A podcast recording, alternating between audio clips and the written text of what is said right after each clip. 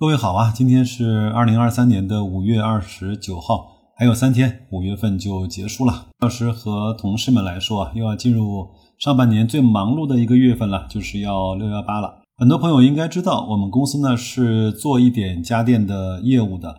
如果各位小伙伴有什么需要白老师帮忙的部分，可以到公众号“大白说投资”私信我。在底部对话框输入“社群”两个字，进入我们的社群，得到白老师各种专享的服务吧。好的，我们回到正文来。今天是周一啊，我们继续发布我们这份大白另类估值。在做这期估值表的时候呢，白老师还是有很多感慨的啊。各位可以看一看在图文区那个估值的表格。我们首先来看一看上周啊四个指数的涨跌。上证指数是下跌了百分之二点一六，深成指下跌了百分之一点六四，创业板下跌了百分之二点一六，科创五零下跌了百分之零点一四。而且啊，从上涨下跌的趋势来看，从成交额来看，从各种所谓的。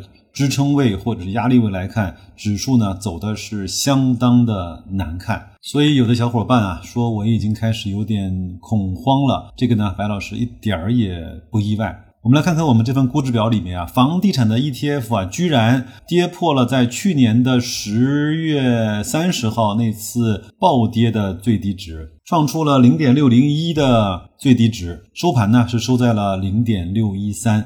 这个情况啊，讲心里话，我是万万没有想到的。它的估值呢，也来到了几乎历史上最低的那个百分位。房地产整个的市净率是在零点八四一，在全部历史的百分位上是百分之零点五四，就是说，在这个数值上要便宜过百分之九十九点五过往的时间。它前期的高点呢，是在二零二零年的七月份创造的，是在一块一毛一，现在呢是在零点六一三。回到高点的涨幅需要百分之八十一，我相信啊，在这个时候呢，很多人会说：“你别闹了，白老师。”这个行业整个就被团灭了，怎么可能还回到原来的高点呢？关于这个观点呢，我不再重复了。我在前面几期的节目里面其实是讲过了，为什么我们要去买一些房地产的 ETF。我没有让大家去 all in，我没有让大家呢去单调一只房地产的个股，我们只是希望用这样的方式呢去迎接这个已经被暴锤了好多年的行业迎来的可能性的反转吧。我最近啊看到了很多所谓的经济学家或者是言论大 V 呢，在旗帜鲜明地提出来，如果想救经济，就必须啊不能够落下房地产，很可能要对房地产这个行业施以更加大的利好或者是政策的刺激，才有可能带动它周边的几十个行业以及以万亿为单位的产值。我相信啊这些道理管理层都明白，但是。他一定不会去用大水漫灌、暴拉房价的方式来给自己挖一个后面可能更大的坑。那我也换位思考，我会用什么样的方法来去对待这个行业？是不是用这次的机会让整个行业面临一次出清？是不是要扶持那些现金流和整个的资产结构啊更加健康的公司？是不是让那些更多的有自持物业能够长期永续经营的地产公司得到更大的帮扶？那面临土地财政以及房产税这种涓涓细流的回报来说，我们应该在什么时候切换这两个不同的方式呢？当一个市场从增量到存量的时候，需要这些在游戏规则里面的参与者具备哪些不一样的素质呢？我想这些啊，可能才是我们的管理层更应该出手去做的整体的规划吧。对于我们这种升斗小民来说啊，我们只是希望在自己的认知范围之内去做自己不会后悔、不会恐慌的投资啊。各位细想想看，其实哪个行业跟房地产没有千丝万缕的关系呢？旅游有没有？餐饮有没有？物流有没有？商业有没有？教育有没有？生产制造有没有？互联网有没有？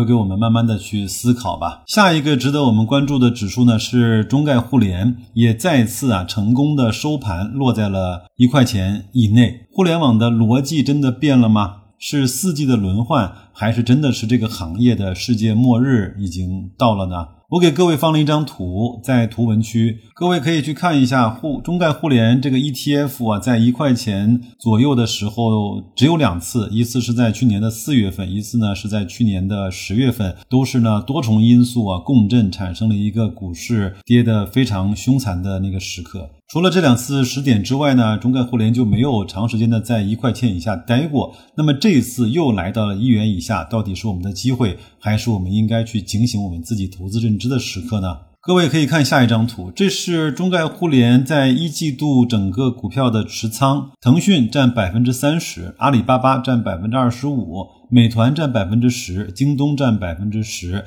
后面呢，百度、拼多多、网易、小米、携程以及快手呢都在百分之五以下。其实各位想明白了，我们买中概互联就是买的百分之五十的腾讯和阿里，买的百分之二十的美团、京东和百度，这样就够了。那你凝视这张图，你仔细的想一想，这些公司的逻辑有没有发生变化？它在各行各业的这种占有率和护城河，是不是还像以前那么的宽广？想想腾讯，想想阿里，想想美团，他们最近都在干什么？想想京东，是不是给出了一份非常漂亮的一季报？想想百度，在整个的文心一言，在 ChatGPT 这样的风头上，它会不会有一点点机会呢？拼多多，我们是在跟它有着不少的合作，它的这种进取性和它的这种对低价的这种渴求啊，是刻在他们整个公司的基因里的。当然，这几年它蚕食了不少竞争对手的份额。仔细看看这张图，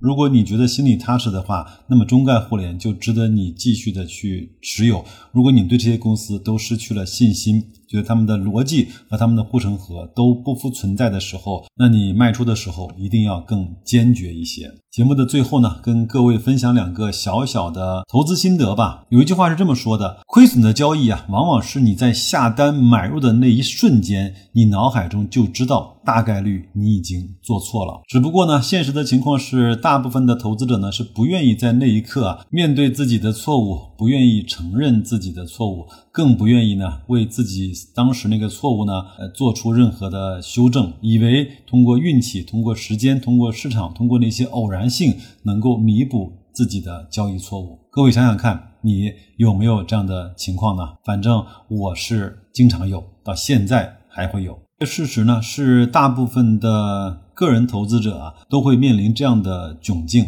第一个呢是根本不愿意动脑子呢去思考，或者是搞明白一个投资标的的原理。就比如说可转债，很多人都知道什么是可转债，到到底是什么样的原理和怎么去交易，很多人就是不愿意去翻一翻书，看一看资料。那没关系，我呢会在合适的时候会带大家一块儿经历一次完整的可转债的双低摊大饼和轮动的实盘。这个呢我们在社群中啊已经有了约定。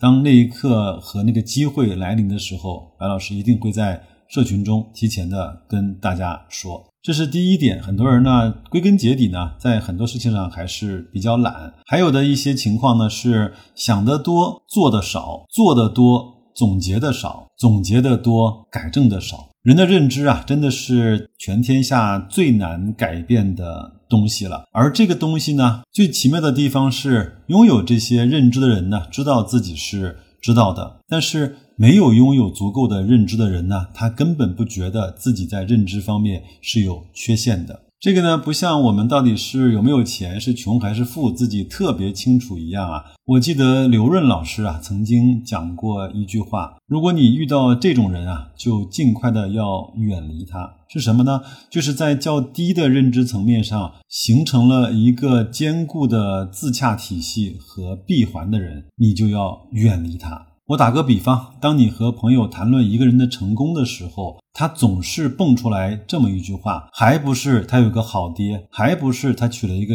好的老婆，还不是他用了一些很多见不得人的手段，还不是他做了很多那些所谓有原罪的原始积累吗？信啊，这类人大家都碰到过。还有一种人呢，我也是相对比较怕和他交往的，就是说话做事情很绝对。很极端，经常都会用不可能、没有任何机会，这个事情我早都说过了，肯定干不成，等等等等吧。这类人，我觉得一定要远离他。在这种低认知层面形成自己强烈闭环的人还有很多，表现形式呢不一而足。我只是提醒大家，如果你碰到了，要远离。第二个呢，尽可能要深深的反省自己，不要让自己啊成为这类的人，不然呢，我们就会变成自己生活很痛苦，和别人交往让别人很煎熬的那样的一种类型。吧，别的我就不再多啰嗦了。在这样的市场环境下，也让各位呢